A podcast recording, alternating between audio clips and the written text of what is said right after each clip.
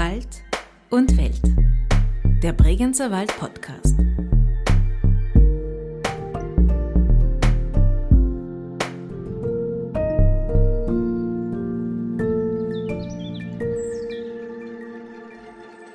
Naja, ich glaube, dass, dass im Grunde jedes Thema frauenspezifisch oder sagen wir mal geschlechterspezifisch angeschaut werden, nicht nur kann, sondern muss. Das halte ich für ganz, ganz wichtig. Das ist auch das, was ich mir wünsche für alle Museen. Wir werden sehr oft gefragt, braucht es den Frauenmuseen? Ja, da kann ich nur sagen, ich würde mir wünschen, dass es keine bräuchte, aber ich sehe noch sehr viel Arbeit. Herzlich willkommen zu einer weiteren Folge von Wald und Welt, dem Bregenzer Wald Podcast. Noch vor wenigen Jahren gab es in Österreich mehr Bürgermeister, die Josef heißen, als es Bürgermeisterinnen gab. Mittlerweile haben die Ortschefinnen die Josefs überholt, wenn auch nur knapp. Ja, und ebenso verhält es sich auch mit der fehlenden Repräsentanz von Frauen und ihrem Schaffen in den Museen der Welt. Ist doch jedes ausgestellte Stück Geschichte eine Sicht der Dinge, eine Entscheidung zu zeigen, was ist es wert, in den Blick genommen, erforscht, bewahrt, aufs Podest gestellt zu werden. Aber auch, was darf vergessen werden?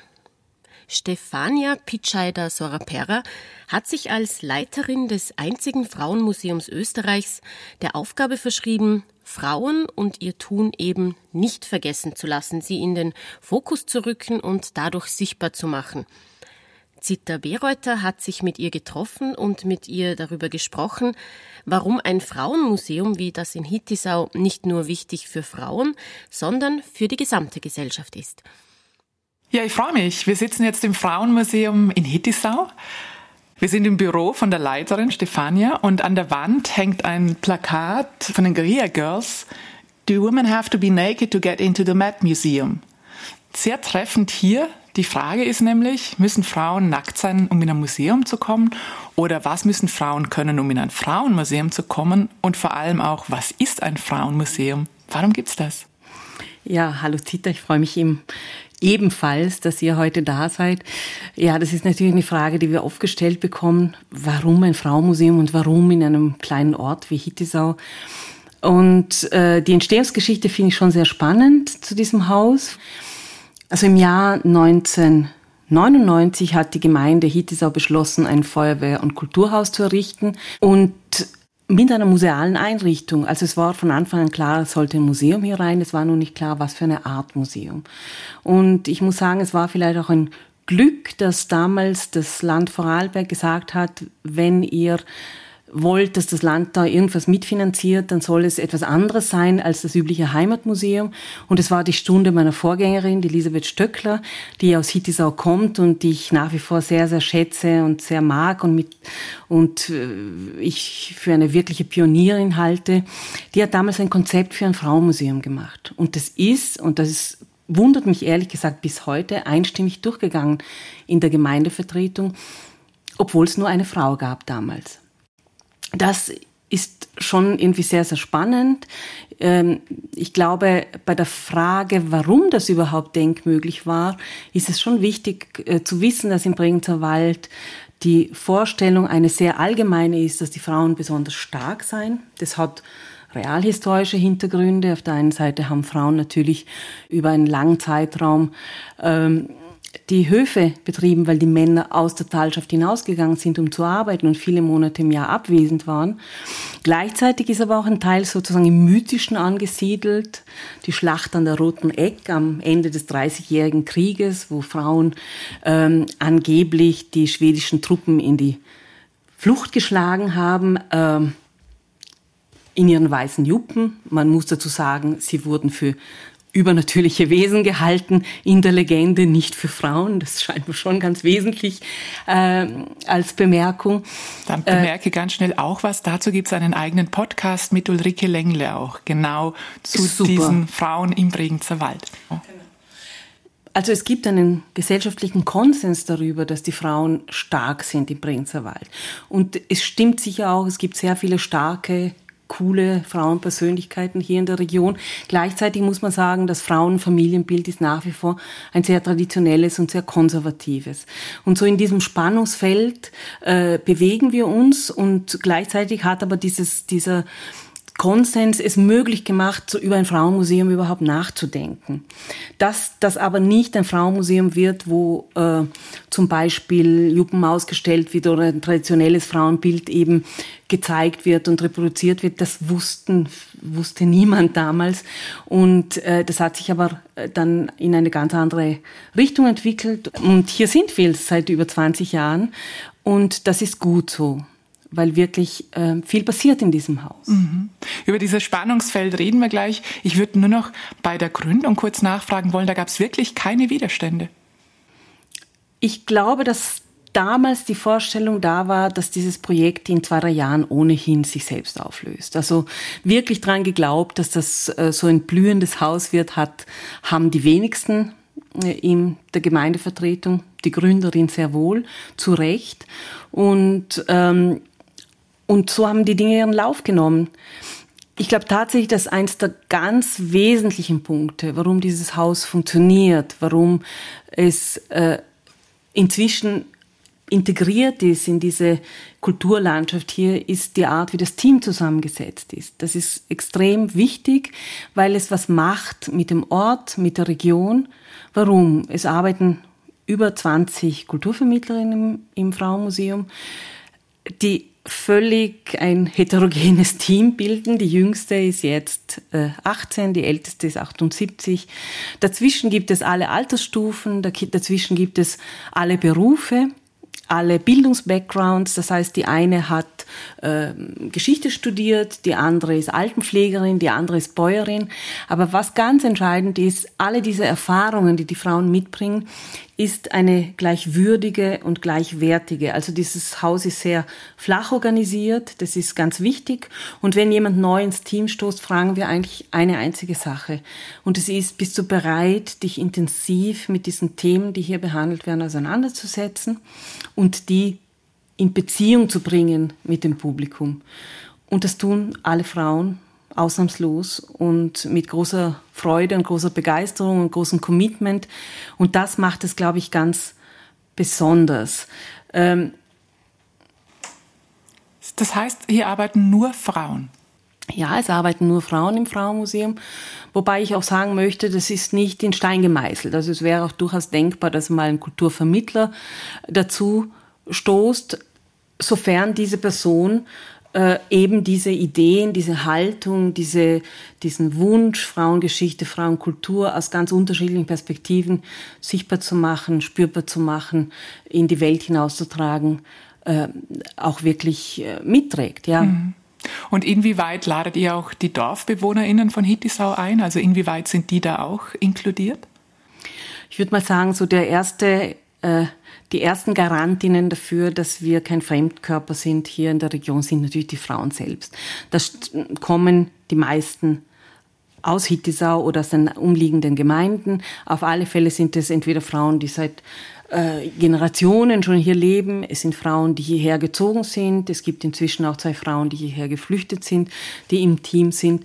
Das heißt, ähm, im Grunde sind es Frauen, die eben mit diesem Ort oder mit dieser Region eng verwoben und verbunden sind. Und wir glauben auch ganz fest daran, dass das ein gesellschaftsveränderndes Potenzial hat, weil die Frauen das sozusagen hinaustragen. Zusätzlich ist einfach zu sagen, dass wir versuchen, bei all unseren Projekten partizipative Formate einzubauen im Vorfeld. Das heißt, auf der einen Seite versuchen wir immer, wenn wir an ein großes Thema herangehen, mit der Fachwelt zu sprechen, aber wir machen auch immer Open Spaces. Das heißt, wir laden ganz aktiv die interessierte Öffentlichkeit und dazu gehören natürlich auch viele Leute aus dem Ort ein, mit uns mitzudenken, mit uns zu überlegen, was, wo brennt unter den Nägeln bei einem Thema, was, wo müssen wir hinschauen weil selbst wenn die Ausstellungen dann letztendlich dann von äh, einer Kuratorin oder einem Kuratorinnen-Team gemacht werden, aber es ist, die Haltung ist die, dass die Projekte immer sehr vielstimmig sein müssen. Das heißt, wir denken schon sehr viel über die Frage der Autorinnenschaft nach. Wie funktioniert das? Sozusagen, muss eine Art Ausstellung zu machen eine autoritäre sein oder weniger? Oder wenn ja, was für Strategien können wir haben, damit das nicht so ist? Und damit wir eben ganz viele Sichtweisen einbringen. Mhm.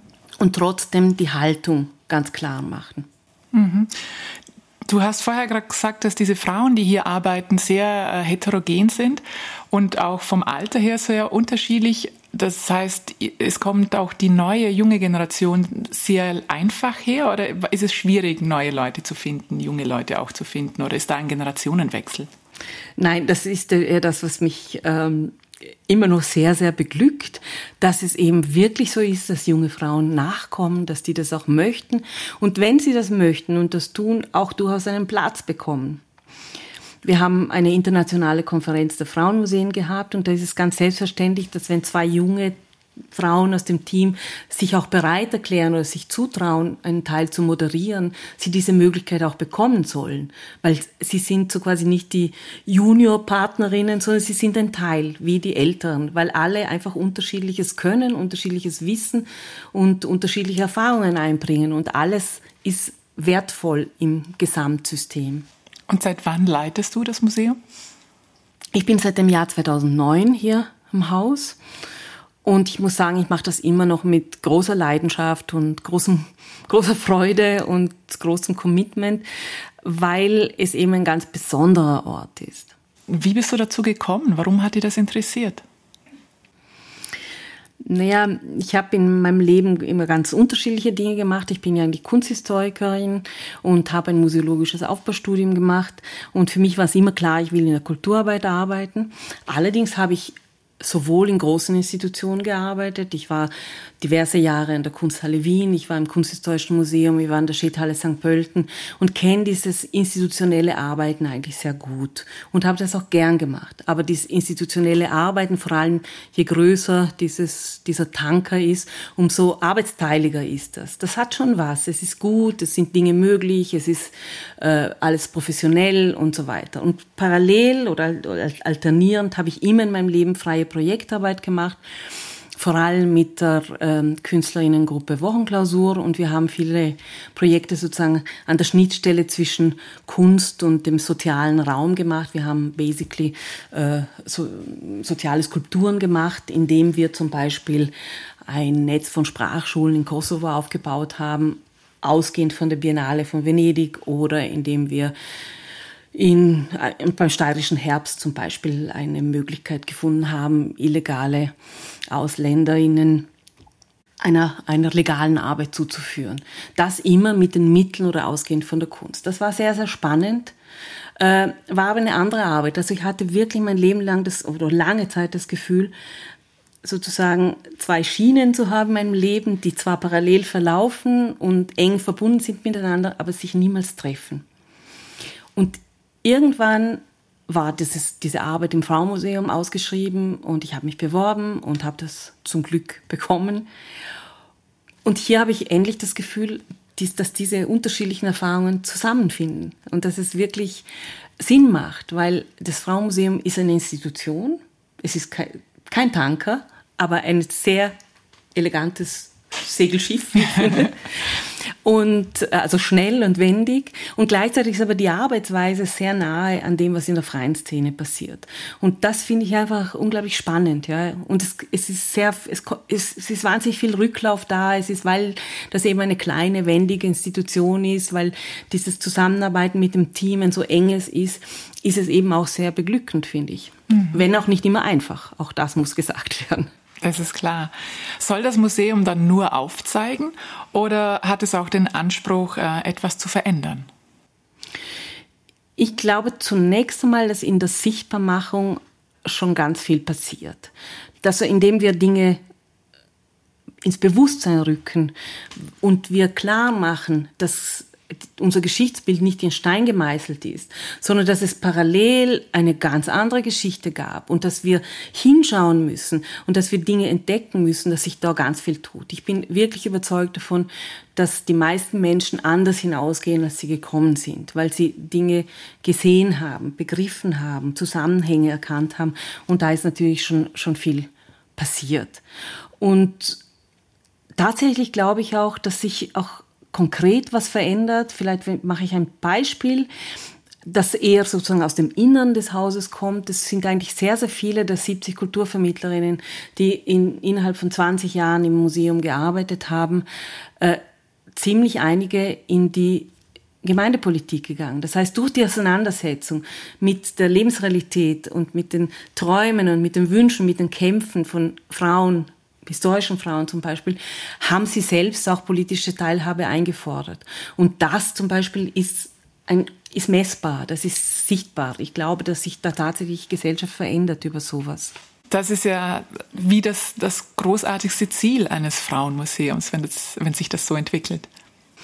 Naja, die Welt der Frauenmuseen ist ja in sich auch eine heterogene. Es gibt ja eine internationale Vereinigung der Frauenmuseen, die wir mitbegründet haben.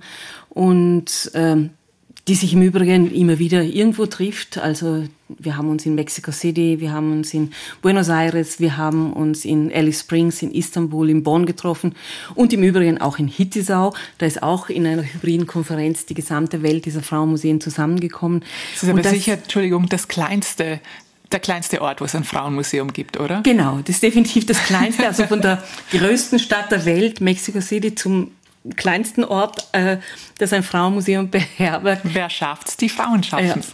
Ja, ja das war wirklich toll auch, ähm, und es ist sehr schön zu sehen, eben wie unterschiedlich diese Welt ist, weil es gibt äh, lateinamerikanische Museen, die sehr nahe sind an Universitäten zum Beispiel. Da ist eine Professorin, die Initialzündung gegeben hat. Es gibt asiatische Museen, die kommen oft aus der Tradition, der sozialistischen Tradition der Frau als Arbeiterin. Das sind dann große Museen, die zeigen vor allem die Arbeiterin. Es gibt Museen, die äh, haben einen Fokus auf Kunst von Frauen. Es gibt mm, solche wie wir, die einen Fokus vielleicht haben aus, auf kulturhistorische Fragestellungen. Das heißt, es sind ganz unterschiedliche Zugänge, die die Museen haben, aber eine Sache haben sie sicher alle gemeinsam. Das ist nämlich, dass sie das Kultur schaffen, die Position, die Geschichte von Frauen sichtbar machen wollen, dass sie Beziehungen herstellen wollen, dass sie im Grunde diese Welt verändern wollen hin zu einer gerechteren ja, wenn du jetzt die verschiedenen Ansprüche der unterschiedlichen Frauenmuseen aufgezählt hast, was ist der Anspruch des Frauenmuseum Hittisau? Also für uns ist es wichtig, äh, wie gesagt, Frauengeschichte sichtbar zu machen, Frauenkultur sichtbar zu machen. Es ist uns wichtig, das mit einem sehr partizipativen Ansatz zu machen, also indem wir möglichst viele Leute einbeziehen. Das halte ich für ganz, ganz wichtig. Es ist sehr wichtig, äh, dass wir dabei unser Team im Auge haben, weil das Team nicht dazu da ist, Karten abzureißen, sondern dieses Museum wirklich mitzugestalten.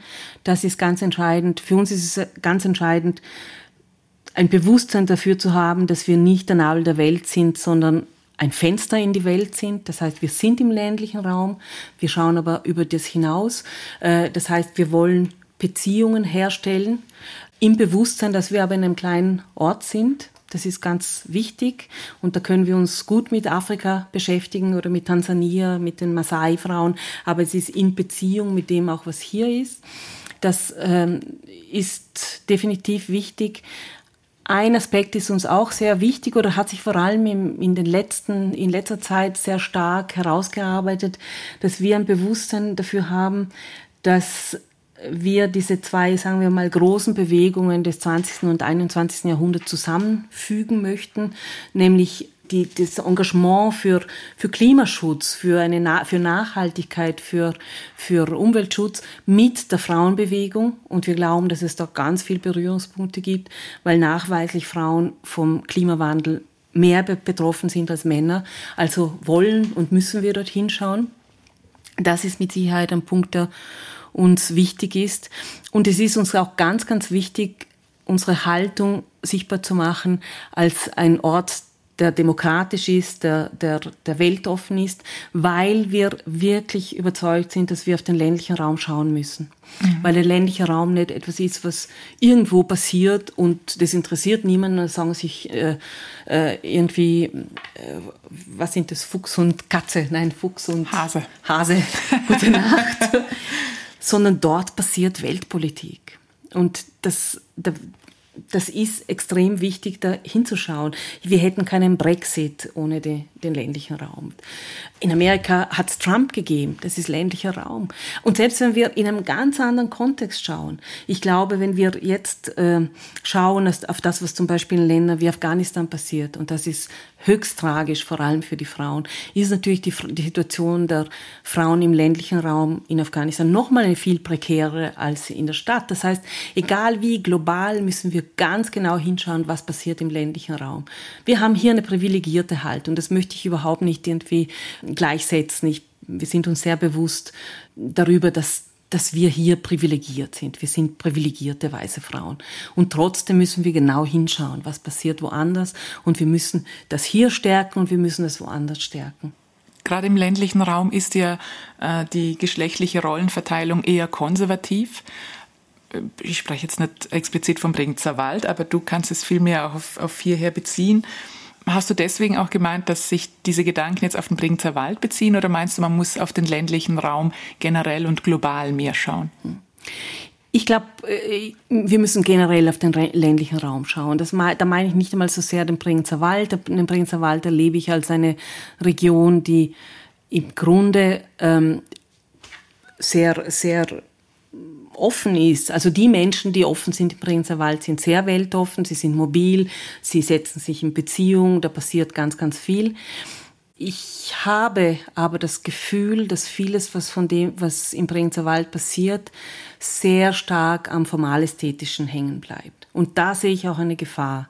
Das Formalästhetische ist unglaublich toll im Bregenzer Wald. Wenn Menschen eine Tür bauen, ist es eine Tür, ist es eine Tür, ist es eine Tür. Das ist alles wunderbar. Und es gibt ein, es ist sehr, der Zugang zu formal ästhetisch guten Sachen ist absolut niederschwellig. Es ist nicht etwas, was nur einer bestimmten Schicht vorbehalten ist. Das ist toll. Gleichzeitig müssen wir schauen, dass wir gesellschaftspolitisch nicht hinten dran bleiben. Das halte ich für ganz, ganz wichtig. Also da sehe ich ein bisschen eine Diskrepanz und deswegen wünscht mein Wunsch an den Bregenzer Wald ist auch, dass viel Raum auch für Selbstanalyse und Selbstkritik da ist und auch eine große Bereitschaft sozusagen ähm, gesellschaftspolitische Veränderung zuzulassen, weil ich glaube, dass die gut und wichtig ist. Gibt es im Bregenzer Wald so typische Rollenbilder? Ja, das ist, ich, ich glaube, die Tatsache, dass es im Bregenzer Wald viele wirklich tolle Frauen gibt, die ganz großartige Dinge machen, nicht darüber hinwegtäuschen darf, dass im Grunde die Haltung oder die Erwartung an Frauen immer noch eigentlich eine sehr traditionelle und konservative ist. Und das ist nicht unbedingt etwas, was nur von, von einer Seite kommt und drüber gestülpt wird. Ich sehe auch viele junge Frauen, die mit einer großen Selbstverständlichkeit äh, es als normal empfinden, viele Jahre zu Hause zu bleiben, wenn sie Kinder haben. Das ist gefährlich. Ich meine, wir haben in, in Vorarlberg die zweithöchste Scheidungsrate in Österreich. Das heißt, diese Vorstellung, dass eine Ehe und eine Familie eine Garantie für immer und ewig ist, die stimmt schlicht und einfach nicht. Das heißt, wenn wir der Altersarmut entgehen wollen, wenn wir selbstbestimmte, selbstbewusste Frauen wollen, müssen wir natürlich auch und gerade hier noch mehr äh, Kraft investieren, um Mobilität zu ermöglichen, um Breitband, äh, Internet, um Jobsharing, um Kinderbetreuung, um all diese Dinge, die es braucht für ein gutes Leben für Frauen im ländlichen Raum und natürlich politische Teilhabe, ganz entscheidend, und kulturelle Teilhabe. Und ein Teil dieser kulturellen Teilhabe ist eben das, was hier im Museum passiert. Das ist ganz, ganz wichtig. Ich meine, dass Frauen den ländlichen Raum verlassen, das passiert an ganz vielen Orten und wir müssen nicht weit gehen. Wir gehen in die Schweiz. Bergell war für mich so ein, so ein entscheidendes Erlebnis. Wunderschön. Ein Steinwurf von großen touristischen Zentren entfernt. Da wohnt einfach niemand mehr. Und die ersten, die gegangen sind, sind die Frauen. Das heißt, wenn wir wollen, dass die Frauen bleiben und dass das Land nicht stirbt, müssen wir für die Frauen gute Rahmenbedingungen schaffen. Da gehört das alles dazu. Deswegen sind wir gut beraten, auch wenn wir im Bregenzer Wald natürlich eine ganz andere Situation haben. Wir haben wachsende Dörfer hier. Das ist nicht selbstverständlich. Aber diese Dinge sind nicht in Stein gemeißelt. Wenn wir in die Zukunft denken, müssen wir wissen, wenn wir wollen, dass die Frauen bleiben, müssen wir gute Rahmenbedingungen für sie schaffen. Mhm. Bleiben wir im Bregenzer Wald. Hast du das Gefühl, dass die Bezeichnung Feministin im Bregenzer Wald eine Schmähung ist? Ja, das ist leider so. Im Bregenzer Wald erlebe ich das oft. Nicht nur im Bregenzer Wald im Übrigen. Das Wort Feministin ist für viele negativ konnotiert. Und äh, ich glaube, das hat aber auch mit, mit Unwissen in irgendeiner Weise zu tun. Also ähm, mein Lieblingszitat eigentlich diesbezüglich ist von Johanna Donal, äh, die gesagt hat, ähm, ich denke, es ist Zeit daran zu erinnern, die Vision des Feminismus ist nicht eine weibliche Zukunft, es ist eine menschliche Zukunft ohne Rollenzwänge, ohne Macht- und Gewaltverhältnisse, ohne Männerbündelei. Und das finde ich äh, ist ganz entscheidend. Das heißt, wenn wir sagen, es geht um eine gerechtere, um eine menschlichere Welt, dann verstehe ich nicht, warum Feminismus äh, ein Schimpfwort sein soll. Und dass es natürlich nicht den Feminismus gibt, sondern viele Feminismen, ist auch klar. Aber ich glaube, dass, dass tatsächlich dieser Wunsch nach einer gerechteren, geschlechtergerechteren, nach einer menschlichen Zukunft allen Feministinnen in dieser Welt gemein ist. Mhm. Wenn man jetzt äh, letztes noch zum Bringzer Wald hier, man hat einerseits dieses konservative Frauenbild, sehr viele haben ein sehr konservatives Frauenbild, sichtbar eben zum Beispiel am Gender Pay Gap oder die ganze, das ganze Care Work, das nur von Frauen gemacht wird. Und andererseits gibt es das Frauenmuseum, das ja auch sehr progressiv ist und das äh, Feminismus fördert und unterstützt. Mhm. Und das alles kommt im Bringzer Wald zusammen. Welche Klischees werden da deiner Meinung nach äh, bedient, aber welche werden auch widerlegt oder erfüllt eben? Naja, wenn ich mir die Gesellschaft hier äh, anschaue, dann sehe ich natürlich viele Frauen, die extrem aktiv sind, die große Betriebe leiten, im Tourismus zum Beispiel, die coole Ideen haben, die Dinge umsetzen, die ihre Frau stehen tagtäglich und die sind da. Das heißt, die äh, bestätigen auch sozusagen diese allgemeine Sicht äh, auf die Frau als eine besonders starke im Bregenzer Wald. Und gleichzeitig sehe ich natürlich, und wir arbeiten im Übrigen auch viel mit Schulklassen, und wenn wir junge Frauen fragen nach ihren Visionen, nach ihren Vorstellungen, dann muss ich sagen, es ist auch erschreckend, dass, es, dass sie noch sehr verhaftet sind in, in ihren Vorstellungen äh, einer, äh, eines Lebens außerhalb der Öffentlichkeit. Und da denke ich, ist es schon ganz wichtig, auch Aufklärungsarbeit zu betreiben, darüber zu sprechen, was hast, was bedeutet das überhaupt? Was, was bedeutest du in diesem System? Was kann das für dein Leben später bedeuten? Ist es überhaupt möglich? Und das ist zum Beispiel ein Satz, den, den ich nicht nur einmal gelesen habe, sondern ziemlich oft. Ich möchte fünf Jahre Karriere haben und dann ein Haus bauen und zu Hause bleiben und äh, auf die Kinder schauen. Da muss man äh, diskutieren und schauen, irgendwie, okay, was, was bedeutet das? Bist du dir bewusst, dass das Folgen hat? Bist du dir bewusst, dass äh, es nicht selbstverständlich ist, in einen Job wieder einzusteigen, wenn du 15 Jahre draußen warst? Äh, ist es das, was du willst? Und wenn ja, warum? Also da, da, da muss man genau hinschauen. Ich meine, wir leben immerhin in einer Region, wo auch über Herdprämien diskutiert wird. Auch das ist wahr, wo man äh, Familien quasi äh, fast unter Anführungszeichen belohnt dafür, dass sie die Kinder zu Hause behalten. Das hat gesellschaftliche Folgen. Da muss man mit, mit offenen Augen hinschauen. Und einfach, wenn ich diese Entscheidung für mein Leben treffe, muss ich zumindest wissen, was das für Folgen haben kann. Hat das Frauenmuseum dann auch einen Bildungsauftrag? Definitiv, ja. Definitiv nicht nur das Frauenmuseum, sondern ich glaube tatsächlich alle Museen haben einen Bildungsauftrag, weil wir ja nicht nur Container für Ausstellungen sind, sondern uns wirklich als Orte begreifen, die mit der Gesellschaft in Interaktion sind. Also wir begreifen uns hier im Frauenmuseum definitiv als ein Ort der Diskussion, auch der Reibung und, und der Auseinandersetzung auch mit den Generationen und das Arbeiten mit Kindern und Jugendlichen ist ein extrem wichtiges, weil ihnen gehört die Zukunft auf jeder Ebene. Lass uns noch über die, das Museum als solche sprechen. Was war denn die, die erste Ausstellung? Die erste Ausstellung hier im Haus war eine, die, die Elisabeth Stöckler kuratiert hat im Jahr 2000. Und zwar ging es da um die Bosner Quilts.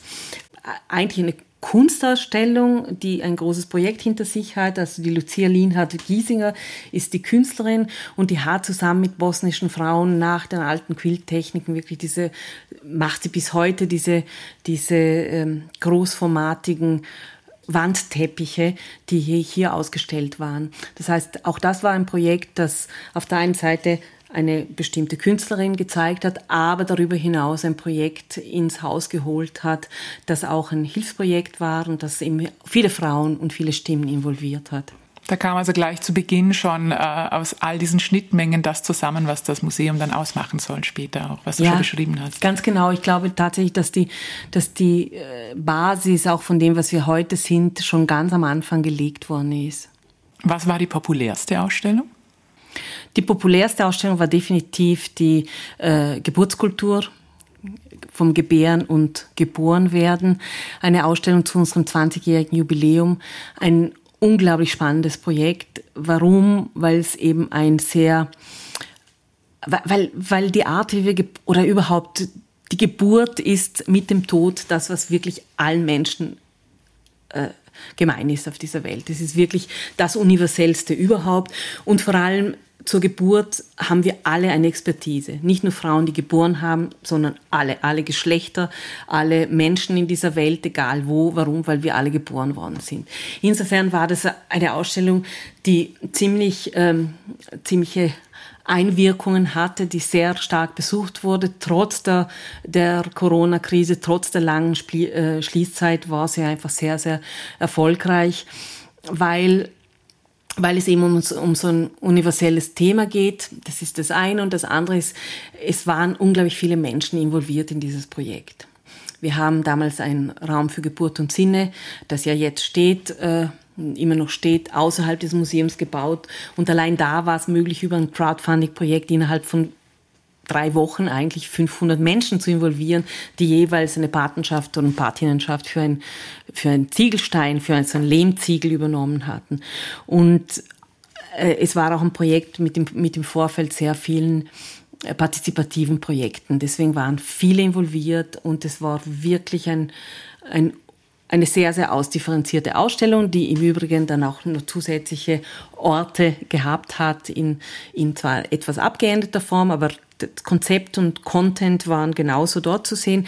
Das heißt in Kharkiv in der Ukraine im Gender Museum ähm, und in La Bonne im Centro de Cultura de Dones Francesca Bonmaison in Barcelona und im Frauenmuseum Meran. Das heißt, da ist Hittis auch noch mal ein bisschen in die Welt hinausgegangen.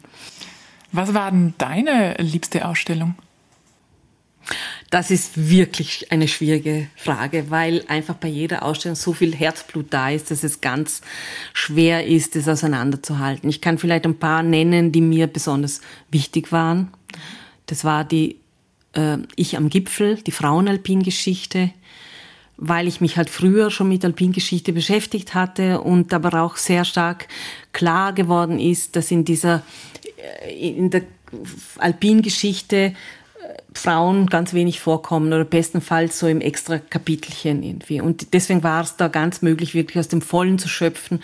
Und das war unglaublich spannend, weil es so viele Geschichten gab. Und auch dort war es aber so, dass wir uns wirklich entschlossen haben, nicht nur diese bürgerliche Geschichte des Alpinismus zu erzählen, sondern uns auch gefragt haben, was war mit den Frauen, die immer schon in den Bergen gelebt haben. Das heißt mit den Hirtinnen, mit den Bäuerinnen, mit den, mit den Hüttenwirtinnen und so weiter. Äh, insofern spannendes, spannendes Projekt und äh, hat viel Freude gemacht, ist im Übrigen auch ein Projekt, das gewandert ist. Dann gab es ein Projekt, das äh, uns allen hier auch sehr am Herzen gelegen hat. Das hieß ähm, Pflege das Leben, eine Ausstellung über Pflege- und Sorgekultur. Auch da sehr spannend, weil ganz viele Aspekte eingebunden waren. Wir haben sehr viel Zeitzeugen-Interviews gemacht. Es gab einen kulturhistorischen Teil. Es gab äh, eine Ausstellung oder verwoben darin äh, mit den Objekten von Maria Hagleitner. Das heißt auch eine Sammlerin, die eigentlich nicht sichtbar war bis dahin, die aber sehr spannende Objekte zur Pflegegeschichte gesammelt hatte. Und so in, Summe ist es auch ein ganz dichtes und ganz kompaktes Projekt geworden. Und eine Ausstellung, die mir persönlich auch wirklich sehr, sehr am Herzen gelegen ist, war die Susi Weigel Ausstellung. Das ist, war eher in meinen persönlichen Anfangszeiten hier im Haus. Aber es war toll, weil wir da wirklich einen Schatz gehoben haben. Das war, äh, wir wurden kontaktiert und wir haben gewusst, es gibt diesen Nachlass. Und ehrlich gesagt habe ich mir persönlich am Anfang gedacht, uh, Susi Weigel hat 40 Jahre in, Frau, in Vorarlberg gelebt, da hat es sicher schon ganz viel gegeben zu ihr. Bis wir dann festgestellt haben, es hatte genau gar nichts gegeben. Und ähm, es war auch so, dass es einen Antrag gegeben hatte, in Bludenz eine kleine Straße nach ihr zu benennen. Und der wurde abgewiesen, weil sie nicht wichtig genug war. Und gleichzeitig wissen wir aber, Susi Weigel hat gemeinsam mit Mira Lobe Bücher geschaffen, die nicht nur Bestseller, sondern Longseller sind, die millionenfach über die Theke gegangen sind und zwar auf der ganzen Welt. Die sind in 30 Sprachen übersetzt worden. Und da, da gibt es Einzelne, die haben eine Auflage von drei oder vier Millionen Büchern. Und sie war nicht sichtbar. Man hat von dieser Frau nichts gewusst. Und wir sind dann hingefahren zu dem, zu, zu, zu dieser Wohnung in Bludenz und haben in, im Grunde in, dieser, in diesem Raum, wo es ein Pflegebett drin war, unten diese Mappen und Kisten rausgezogen. Und es waren tausende, tausende Zeichnungen und Entwürfe und, und Vorlagen da. Und das war wirklich ein Schatz. Und da, das war eine Ausstellung, wo man auch gesehen hat, okay, was sind unsere Grenzen als kleines Museum? Wir können dieses so einen Schatz heben, wir können es der Welt zeigen, aber wir haben nicht die Möglichkeit, eine wahnsinnig groß angelegte wissenschaftliche Arbeit dazu zu machen, weil wir dazu einfach zu klein sind. Aber wir können Impulse geben. Weil was ist nachher passiert? Diese Ausstellung wurde dann vom Wien Museum gemacht, das natürlich eine andere Voraussetzung hatte. Sie ist, ein, äh, sie, sie ist dann im Vorarlberg Museum gezeigt worden, also die Ausstellung zu Mira Lobe und Susi Weigel. Für die war eben die Basis diese, oder der Ausgangspunkt dieser Ausstellung in, in, in Hittisau. Und Heute haben wir in Bludenz zum Beispiel ein Kindergartenzentrum, das ihren Namen trägt. Das ist natürlich schön. Diese Frau ist sichtbar geworden. Und das ist das, was wir wollen. Hm. Ich erinnere mich an das kleine Original. Ich bin das kleine Ich bin ich, ja. das eben auch hier in Hittisau ausgestellt war. Ähm, wie werden denn die Themen für diese Ausstellungen gefunden und auch bestimmt? Da gibt es keine Regel wie man das findet. Die Dinge tun sich auf. Ähm, bei der Pflegeausstellung kann ich wirklich sagen, wie das gegangen ist. Da ist die, die Wilma äh, eines Tages zum Joufix gekommen und hat gesagt, hm, ich bin Altenpflegerin, äh, wir sollten einmal hinschauen, was mit Frauen und Pflege ist. Da sind so viele Frauen in der Pflege beschäftigt. Es gibt auf der Seite der Gepflegten sehr, sehr viel mehr Frauen als Männer eigentlich müsste man da hinschauen. Und das war so wie die Initialzündung, da so ein Projekt starten zu lassen. Aber wie gesagt, da gibt's keine Regel. Grundsätzlich ist es aber so, dass die Dinge so auftauchen, wir das so über die reden in unserem Teamshow fix und dann bekommen sie Form oder dann entsteht so ein Gedanke und so passiert es, ja. Mhm. Oder ich kann sagen, wir haben eine Ausstellung über Frauen und Zirkus gehabt, die tollkühnen Frauen, die auch eine für mich ganz, ganz entscheidend wichtige Ausstellung war. Damals sind wir da rangegangen, eigentlich nicht mit der Vorstellung, sehr viel regionale Beispiele dazu zu finden. Ähm, und es hat sich aber dann gleichzeitig, parallel, wie auch immer, dieser Nachlass von Therese Zauser gefunden in Feldkirch, auch ein Nachlass, der bis dahin wenig Beachtung gefunden hatte. Therese Zauser war eine Varieté-Tänzerin, die ist im nordafrikanischen Raum aufgetreten, die hatte, sagen wir, sie war kein, kein A-Sternchen, sondern eher so ein B Sternchen in dem Bereich, aber sie war sehr beschäftigt, ist unterwegs gewesen, hat äh, eine, einen guten Erfolg gehabt und sie stammte aus Feldkirch und sie ist ähm, Anfang der 40er Jahre, hat sie mal irgendwann zu viel getrunken in Portugal, ist nach Deutschland mit dem Schiff gefahren und wurde sofort verhaftet und ist in äh, Ravensbrück im Frauenkonzentrationslager äh, umgebracht worden. Warum? Weil sie sich negativ über, die, über das nationalsozialistische Regime ausgedrückt hatte. Das war ein Frauenschicksal, das bis dahin wenig bekannt war. Inzwischen, und das ist auch das, was ich meine, so kleine Impulse kann es irgendwie geben immer wieder, damit Dinge passieren. Brigitte Walk hat ein wirklich ganz tolles Theaterstück gemacht über Therese Zauser oder sie war integriert in die Feldkirch 800 Ausstellung. Das heißt, das sind Impulse, die dann in die Welt gehen und, und Früchte tragen und das finden wir gut. Also da wollen wir gar keine Autorinnenschaft beanspruchen, das, da, darum geht's nicht, sondern es geht darum, dass auch so ein kleines Haus Impulse geben kann, damit Dinge sichtbar werden. Aber damals gab es zum Beispiel genauso die Geschichte der Antonia Matt aus Ludesch, ja, die, die in, im Dorf selber weder ähm, weder zur Erstkommunion gehen konnte, noch einen Beruf erlernen konnte und eigentlich quasi auf die, das Wohlwollen der Dorfgemeinschaft angewiesen war und die dann so quasi entdeckt wurde von französischen TouristInnen, die sie, die auf dem Weg nach Bad Rotenbrunn waren und sie dort gesehen haben. Sie ist nämlich ohne Beine geboren worden. Sie war ein, ein, ein schwer behindertes Mädchen äh, und war auf so einem kleinen Rollwagen. Sie haben sie gefunden, haben sie nach Innsbruck vermittelt, wo sie dann, klingt natürlich heftig, als Schaufensterpuppe gearbeitet hat. Sie wurde dann von der Pfarrgemeinde Vertretung oder vom Pfarrgemeinderat wieder zurückgeholt nach Ludesch, weil man gefunden hat, das ist kein gutes Leben für so ein Mädchen. Sie war kreuzunglücklich, weil sie im Grunde dort gar nichts tun konnte. Sie hat sich selbst quasi wirklich die Flucht aus Ludesch organisiert, ist dann über Innsbruck nach Italien, nach Amerika gegangen und hat über einen ziemlichen Zeitraum Millionen verdient, weil sie als lebendiges Torso aufgetreten ist. Jetzt ist es natürlich eine sehr, sehr heftige Geschichte. Es zeigt eine extreme Schattenseite vom Zirkus, weil diese Zurschaustellung von Menschen natürlich eine wahnsinnig abwertende und wahnsinnig problematisch ist. Im Fall der Antonia Matt war es aber so, dass es ihr ein autonomes Leben äh, äh, ermöglicht hat, weil der Zirkus nach anderen Gesetzmäßigkeiten funktioniert. Und diesen Dingen auf den Grund zu gehen oder denen nachzuspüren, finde ich einfach sehr, sehr interessant, ja. Man kriegt da schon ein, ein, großes, breites Bild von euren verschiedenen Ausstellungen, auch von den interessanten Themen, die ihr da immer aufgreift. Müssen diese Themen immer unter Anführungszeichen frauenspezifische Themen sein? Naja, ich glaube, dass, dass im Grunde jedes Thema frauenspezifisch oder sagen wir mal geschlechterspezifisch angeschaut werden, nicht nur kann, sondern muss. Das halte ich für ganz, ganz wichtig. Das ist auch das, was ich mir wünsche für alle Museen. Wir werden sehr oft gefragt, braucht es den Frauenmuseen? Ja, da kann ich nur sagen, ich würde mir wünschen, dass es keine bräuchte, aber ich sehe noch sehr viel Arbeit, weil Männermuseen gibt es nun wirklich genug. Und in sehr, sehr vielen Museen ist das, was man unter Frauengeschichte versteht, äh, etwas, was so in, im, im Extrakammerl ein bisschen gezeigt wird. Es gibt aber auch andere Beispiele und ich würde mir wünschen, dass in jedem Museum das, was Frauen- und Geschlechtergeschichte ist, ganz selbstverständlich miterzählt wird nicht miterzählt, erzählt wird, ja, als komplementärer Teil von allem anderen. Vielleicht ist Frauengeschichte oft ein bisschen verborgener. Man muss genauer hinschauen. Es ist mühsam, dorthin zu schauen. Aber wenn wir hinschauen, da tun sich Welten auf. Das ist, es gibt ganz viel zu erzählen. Und das ist das, was ich mir wünschen würde. In unserem Haus, weil wir ein Frauenmuseum sind, haben wir natürlich immer einen, immer einen Fokus drauf, egal mhm. wie, weil es zu, unserem, zu unserer äh, zu, zu, unserem Leitbild gehört und weil wir das natürlich so wollen und weil wir, weil uns die Themen da definitiv nicht ausgehen. Müssen aber die Themen dann immer irgendwie einen Anknüpfungspunkt mit dem Dorf oder mit dem Bringzer Wald oder der Region irgendwie haben? Auch das ergibt sich immer. Wenn wir wollen, dann finden wir diese Verbindungen.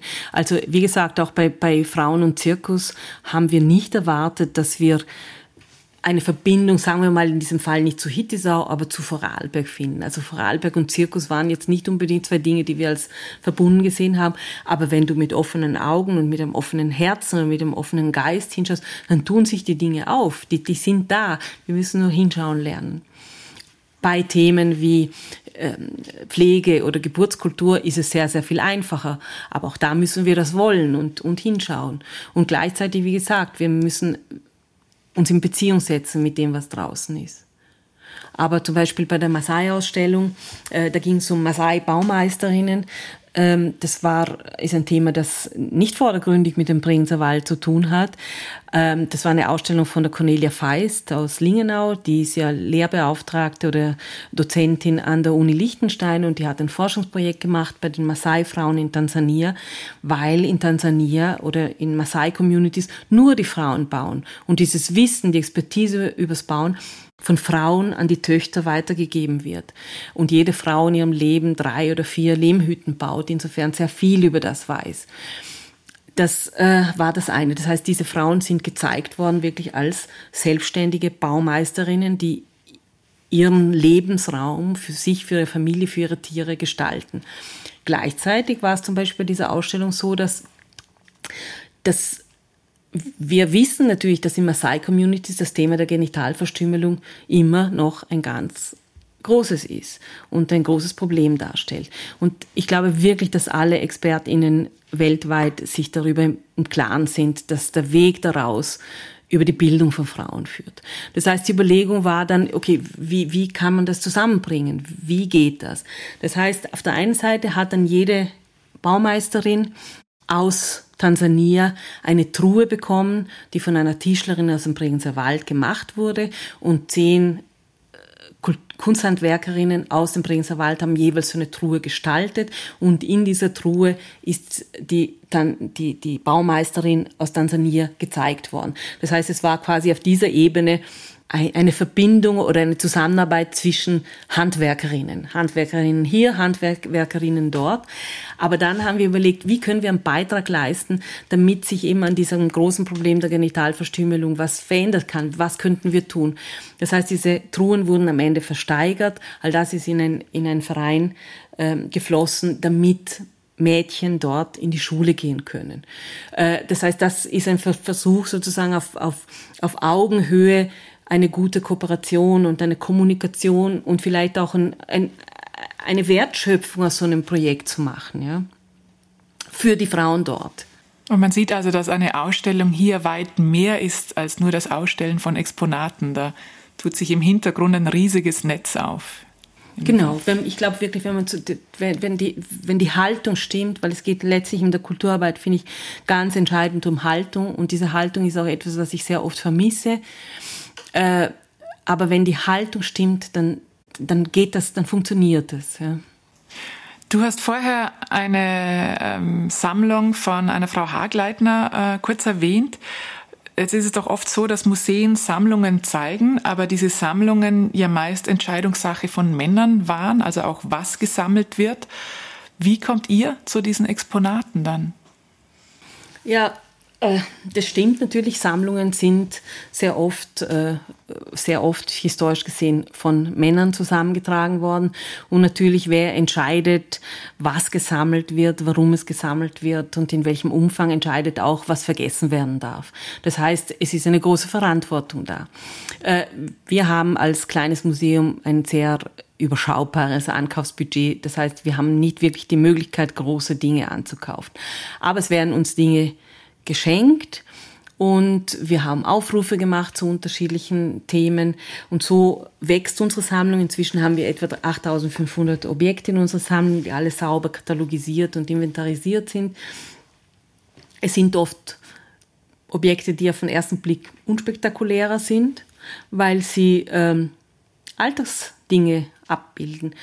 Aber wenn wir zum Beispiel lernen, in ein Haushaltsbuch zu schauen, ein historisch, dann sehen wir sehr, sehr viel. Ich, ich kann da nur ein Objekt erwähnen, das zwar nicht uns gehört, sondern Sammlung Frauennachlässe, aber das genau für mich so aufschlussreich ist, um zu erklären, was man in einem Objekt sehen kann. Da gab's und das war in, in der Ausstell ersten Ausstellung, die, die seit ich hier bin gezeigt worden ist, das war die Frauennachlässe, da gab's eine Tabelle mit Namen von Familienmitgliedern und mit Jahreszahlen und Gewichten. Jetzt denkt man sich, das ist vielleicht eine lustige Sache, dass eine Frau die, das Gewicht von den ganzen Familienmitgliedern irgendwie notiert und, und dokumentiert. Aber wenn wir genau hinschauen, sehen wir genau, hey, da ist Nahrung knapper geworden, da ist den Leuten wieder besser geworden, da war Krieg, da war's. Und das ist das, was ich meine. Wenn wir lernen, sowas hinzuschauen und wirklich zu deuten, dann erzählen uns auch Dinge, die auf den ersten Blick unscheinbar sind, extrem viel über die Art, wie es den Menschen gegangen ist oder wie, wie Menschen gelebt haben und gedacht haben. Und sehr oft haben Frauen diese Dinge dokumentiert.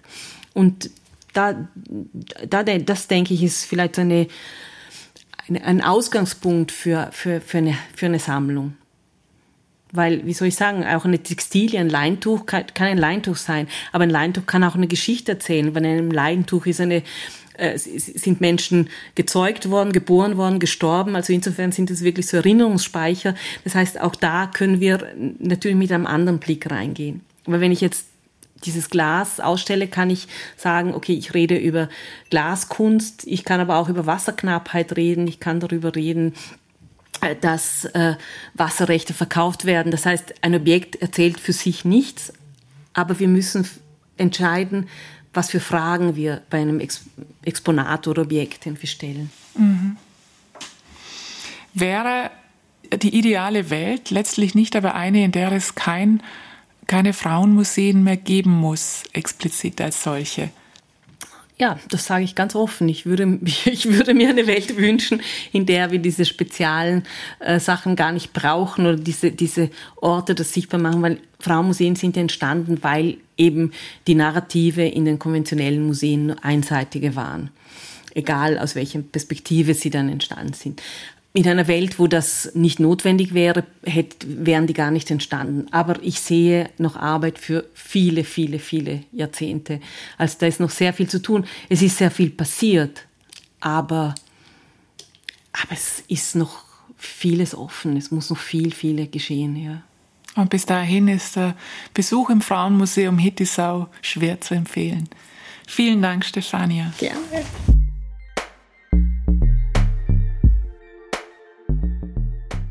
Frauen in den Blick zu rücken, ist das Anliegen des Frauenmuseums Hittisau. Und das heißt auch, Frauen in der Sprache zu berücksichtigen, sichtbar zu machen. Ob das viel diskutierte Gendern bereits im Dialekt des Bregenzer Waldes angekommen ist oder ob dem heimischen Dialekt das Gendern nicht sowieso eingeschrieben ist, das erzählt uns jetzt Philipp Link im Wälderinnen-Wörterbuch. Sublo, Leubert, Sprömer, Knöstung, Lützel, Feen, Schwetter, Hastezell, Schlitzer, Schlungener Hund, Alpen, Hirsel, Hormatmeier, Grüsele Schö. Das Wälder Wörterbuch. Herzlich willkommen beim Wälder Wörterbuch. Passend zum Frauenmuseum widmen wir uns heute dem Thema Gendern im Dialekt des Bregenzer Waldes. Fälschlicherweise hört man an so manchem Stammtisch im Bregenzer Wald, dass Gendern eine neue Erfindung der Moderne, eine Erfindung der Feminismusbewegung sei und dass es nichts mit unserem Dialekt zu tun habe. Das Gegenteil ist hier der Fall. Und zwar haben wir hier ein Gespräch zwischen zwei Frauen gehört und im Dialekt ist das Wort zwei ursprünglicherweise schon gegendert. Nämlich zwei und zwei Frohe im Vorderwald, zwei Männer und zwei Frauen. Also zwei Männer und zwei Frauen. Dass bei uns die Frauen schon seit jeher eine wichtige Rolle gespielt haben, sieht man an diesen Beispielen. Die Wäldere und der Wäldar, die Bäuerin und der Bauer, die Magd und der Knet, die Schniedere und der Schniedar. Diese Worte hat man im Dialekt schon seit jeher normal gegendert, weil Frauen eben in diesen Bereichen tätig waren. Mittlerweile sind Frauen überall tätig. Das heißt, die Sprache sollte ganz im Sinne des Dialekts mit der Zeit gehen und in allen Bereichen gendern. Wie zum Beispiel Tischlere und der Tischler, Tennisspielere und der Tennisspieler, Handwerkere und der Handwerker. Also falls Sie jemanden sagen hören, das sind jetzt zwei Weiber gewesen, dann kann man ihn einerseits loben für das gute Gendern beim Wort zwei und man kann ihn gleichzeitig ins Frauenmuseum schicken. Denn man sagt nicht Weibermuseum, sondern Frohe Museum. In diesem Sinne, viel Spaß beim Gendern und Diskutieren an den Stammtischen im Bregenzer Wald und ich empfehle wärmstens einen Besuch im Frauenmuseum in Hittisau. Weil es geht um unsere starke Frohe, die viel mehr sind als zwei.